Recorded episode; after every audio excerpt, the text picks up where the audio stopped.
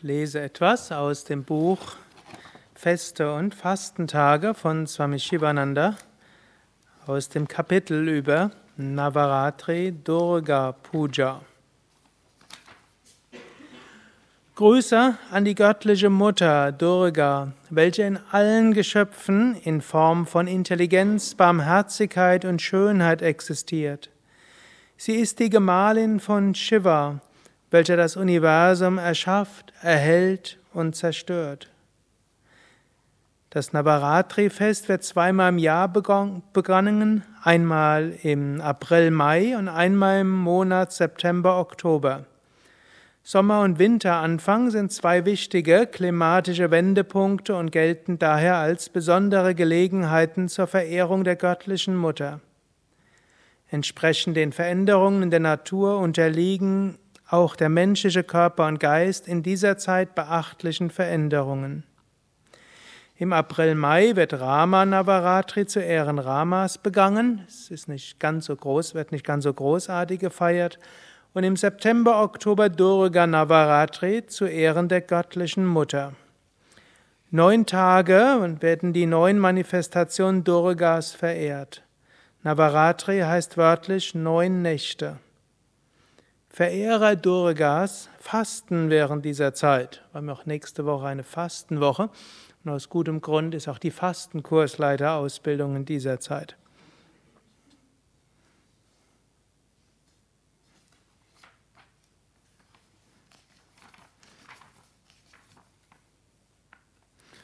Ich lese gerade mal, was im Shivananda Ashram zur Zeit von Swami Shivananda gemacht wurde zu Navaratri. Eine ganze Menge ähnlicher Sachen machen wir heute.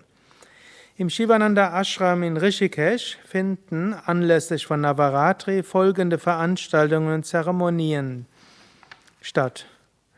Täglich wird ein besonderes Ritual zur Verehrung der göttlichen Mutter durchgeführt. Dazu gehört auch das Rezitieren des Durga Saptashati.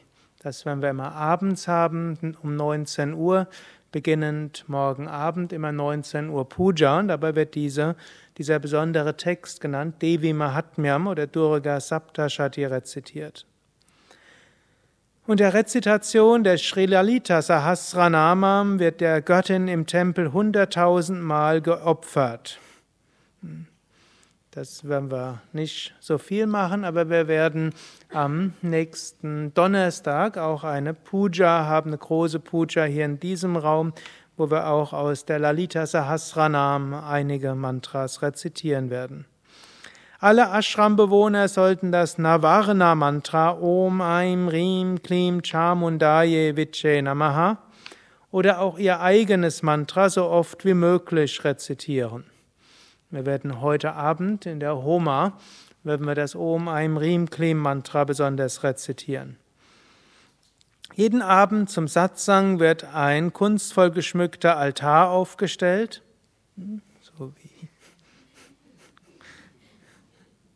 Auf dem während der ersten drei Tage ein Bildnis von Durga und Kali ist, danach von Lakshmi und während der letzten drei Tage von Saraswati steht. Verse aus den heiligen Schriften werden rezitiert und erläutert, Kirtans, Mantras werden gesungen. Der Abend endet mit dem Arati. Ernsthafte spirituelle Aspiranten ernähren sich an diesen neun Tagen oder wenigstens an je einem Tag der jeweiligen drei Tagesphasen nur von Milch und Früchten oder fasten ganz. Das liegt jetzt an euch. Stellvertretend werden morgen die, nicht morgen, sondern nächste Woche, die Teilnehmer der Fastenwoche fasten. Aber eigentlich muss man sagen, so wenig wie man stellvertretend für andere meditieren kann, mindestens wird eine Fastenschwingung hier entstehen. Am letzten Tag werden neben Büchern, die für Saraswati, also für Wissen stehen, auch alle möglichen anderen Gerätschaften des Alltags, auch Schreib- und Druckmaschinen symbolisch verehrt. Am ersten und am letzten Tag steht hier aber de facto am ersten und letzten Tag wird im Tempel ein großer Homa durchgeführt, wobei die Durga Saptashati und andere Verse zur Lobpreisung der göttlichen Mutter rezitiert werden. Also, wir orientieren uns in vielerlei Hinsicht dort an dem, was im Shivananda Ashram Rishikesh gemacht wird. Und ich möchte gerade noch auf eines eingehen, was Swami Shivananda an einigen Stellen immer wieder betont, wenn er über Navaratri gesprochen oder geschrieben hat und was auch Same Vishnu immer wieder betont hat. Navaratri hat drei, besteht aus drei Dritteln und dann noch einen zehnten Tag. Das erste drei Tage der Verehrung ist die Verehrung von Durga und Durga und Kali. Die nächsten drei Tage sind die Verehrung von Lakshmi und die letzten drei Tage die Verehrung von Saraswati. Und die göttlichen Aspekte stehen für so vieles, aber Durga und Kali stehen auch dafür, dass man lernt, Dinge loszulassen dass man lernt, auch an seinen hm, ja, nicht so positiven Eigenschaften zu arbeiten. Es geht auch darum, Gewohnheiten abzulegen. Es geht auch darum, mal durchaus mit Nachdruck Dinge zu tun. Ihr seht dort Durga, mindestens die vorne sind, sehen wahrscheinlich den Tiger und sehen auch das Schwert in der Hand.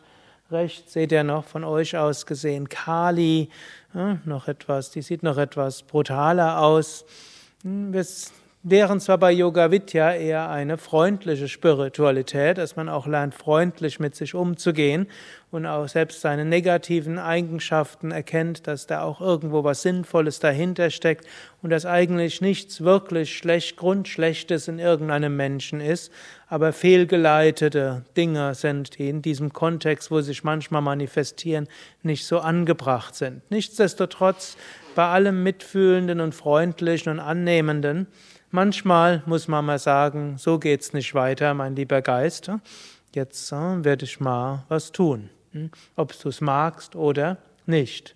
Und ich werde auch mal fasten, ob dir Spaß macht oder nicht. Ich werde mal morgens früh aufstehen. Vielleicht sogar eine Stunde früher, als ich es muss, wie für mein Zertifikat notwendig. Hm? hm werde auch mal früher aufstehen. Einfach um mal zu zeigen, wer hier Herr im Haus ist oder Frau im Haus ist. Hm? Hm. Und ich werde mich freiwillig für die Dinge melden, die ich eigentlich nicht so gerne mache. Hm? All das gehört zu Durga und zu Kali dazu. Spiritualität heißt nicht nur freundlich mit sich selbst zu sein. Dazu sind dann die nächsten beiden Aspekte da. Zweiter Aspekt, wenn wir also öfter mal bereit sind, an uns selbst zu arbeiten, es uns auch unbequem zu machen, auf Wünsche und so weiter zu verzichten, dann sind wir bereit für Lakshmi. Gut, manchmal muss auch Lakshmi kommen vor Durga. Also, dass es immer so genauso sein muss, glaube ich jetzt nicht. Aber jetzt an Navaratri fängt man erst mit Durga und Kali an, dann folgt als nächstes Lakshmi. Lakshmi symbolisiert alles Schöne, alles Gute, alles Freundliche, alle Fülle. Lakshmi symbolisiert auch die Schönheit in der Natur zu sehen. Lakshmi gilt zu erkennen, wie toll alles in uns angelegt ist.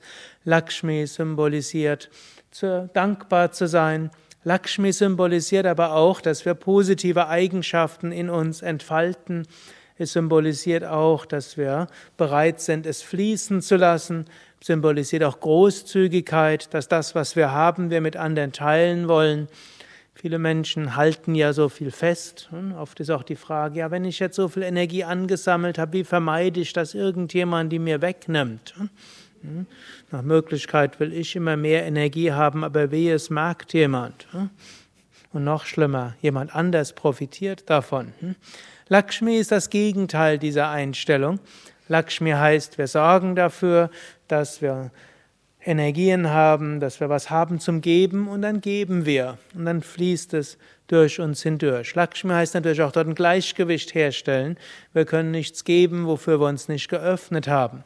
So wie ja jetzt hm, viele von euch ein paar Tage, ein paar Wochen hier sind, um einiges zu lernen, einiges Energie aufzusammeln, einiges an Wissen zu bekommen, wie man Yoga unterrichtet oder Fastenkurse gibt oder einfach da sein, um Energie zu bekommen und nachher kann er das wieder weitergeben. All das ist Lakshmi-Prinzip.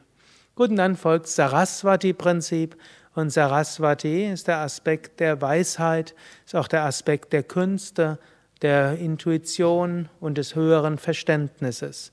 Wenn wir an uns selbst gearbeitet haben, wenn wir teilen, geteilt haben mit anderen, was wir haben, dann kann die höhere Weisheit kommen und die mündet dann irgendwann in Vijaya Dashami, dem Tag des Sieges, in die Selbstverwirklichung, die Verwirklichung unseres wahren Wesens.